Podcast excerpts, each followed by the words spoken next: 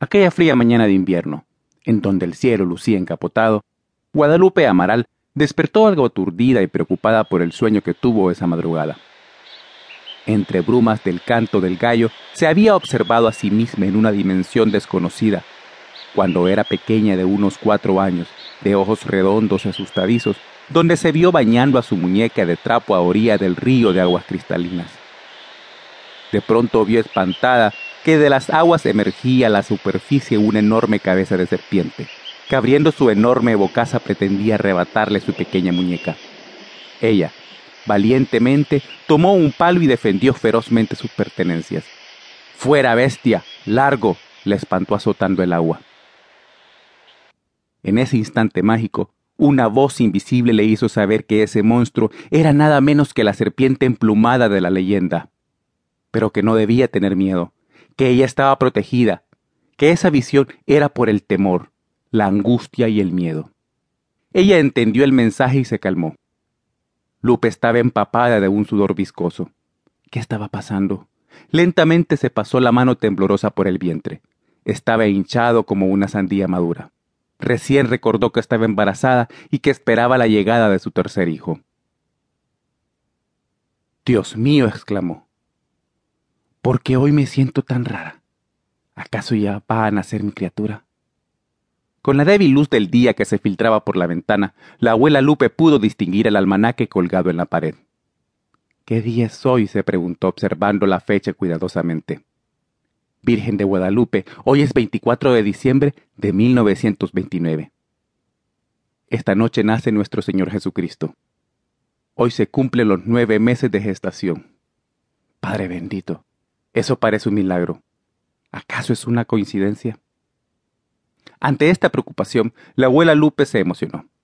Había recordado que semanas atrás Anselma, su amiga que oficiaba de partera del pueblo, le había comentado después de auscultarla con mano experta. Prepárate, mujer. Tu niño nacerá justamente con el niño Dios en Navidad. Tu criatura no será varón, sino mujercita. Será una servidora del Señor. La miró largamente con los ojos y añadió, Ya tienes dos hijos. El tercero será una damita hermosa, una linda criatura que cambiará tu vida como un amuleto de la fortuna. La abuela se agarró la cabeza con ambas manos como queriendo bloquear aquellos recuerdos. Pero la partera siguió hablando implacable en su mente. ¿Recuerdas, Lupe? ¿Dónde nació Jesús? En un pesebre, sin lujos, acompañados por animalitos. Así nacen los grandes. Es un gran ejemplo para el ser humano que solo valora los bienes materiales. La abuela quedó espantada con sus recuerdos. En ese instante sintió un gran estrujón que le desgarró hasta el alma. Al parecer, la criatura ya quería salir a este mundo, como diciendo, aquí estoy yo. Otro estrujón como réplica, esta vez con mayor intensidad.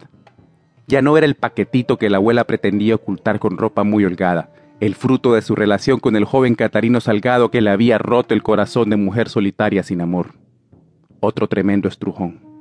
La partera, antes de ausentarse del pueblo para atender un parto en una hacienda cercana, le había advertido.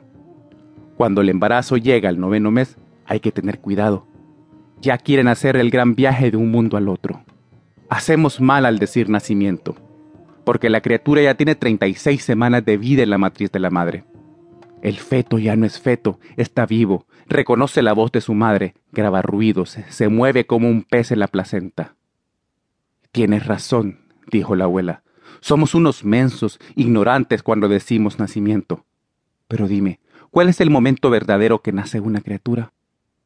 Anselma, que tenía gran experiencia de mujer madura y curandera, se acomodó y reveló un tanto misteriosa. El instante del coito, mujer. Es el momento mágico de la creación. Ese es el verdadero nacimiento, cuando es engendrado un ser. En el instante más sublime de la creación, ¿Has comprendido, Lupita? Otro discreto golpecito le hizo ver estrellas a la abuela. Entonces se preguntó, ¿estará errada Anselma?